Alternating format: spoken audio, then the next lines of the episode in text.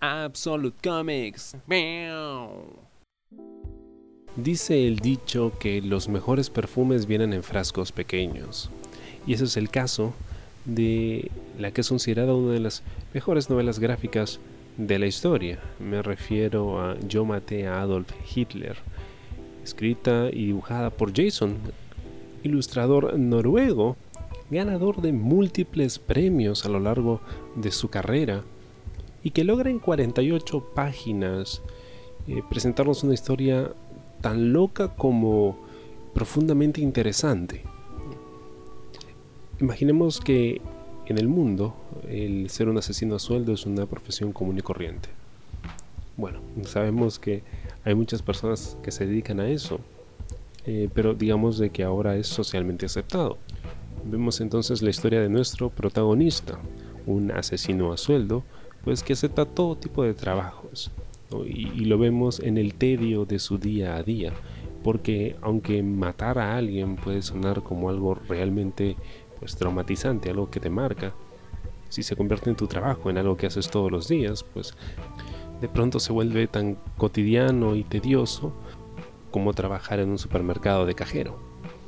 Pero ¿qué pasa si de pronto te asignan el objetivo más trascendente de tu carrera?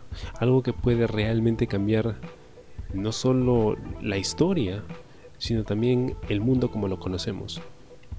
¿Qué pasa si de pronto te contratan para asesinar a Adolf Hitler?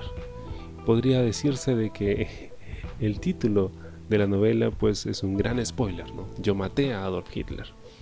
Pero lo importante no es eso, porque esa es solo la premisa. Eso es lo que da pie a lo que sigue en la historia. Jason siempre se ha caracterizado por, bueno, primero utilizar eh, personajes que son animales antropomorfos como protagonistas de sus historias, pero también por lo profundas y reflexivas que pueden ser, a pesar de que a primera vista parecen bastante, bastante simples. No solo eso, sino que él no usa demasiados diálogos.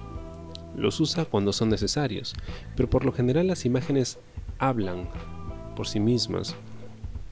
Y lo interesante es que a pesar de que sus personajes parecen tener todos el mismo rostro, de alguna forma Jason logra transmitir emoción a través de ellos. Por supuesto, nuestro protagonista acepta el trabajo, no sin antes cruzarse con una serie de personajes bastante interesantes, viaja al pasado y se encuentra con el mismísimo Adolf Hitler. Lamentablemente la misión no sale como él lo esperaba y tendrá que pagar un gran precio por ello. Esta es una historia que pues me había causado muchísima expectativa porque en cada lista que revisaba yo de los mejores títulos de la historia siempre aparecía y el solo título me producía interés, porque yo siempre he sido muy eh, fan de la Segunda Guerra Mundial. Y cómo esos sucesos ayudaron a formar o a deformar la sociedad en la que vivimos actualmente. Entonces, el título bastó para tener mi atención, pero la historia en sí que te cuenta de forma muy peculiar, pues es lo que hizo que se quedara en mi mente. Jason tiene esa particularidad al momento de distribuir los paneles. Siempre tiene un número de paneles fijo, que no varía a lo largo de toda la historia. Y que aunque algunas personas podrían considerar una distribución aburrida, en el caso de Jason funciona perfectamente.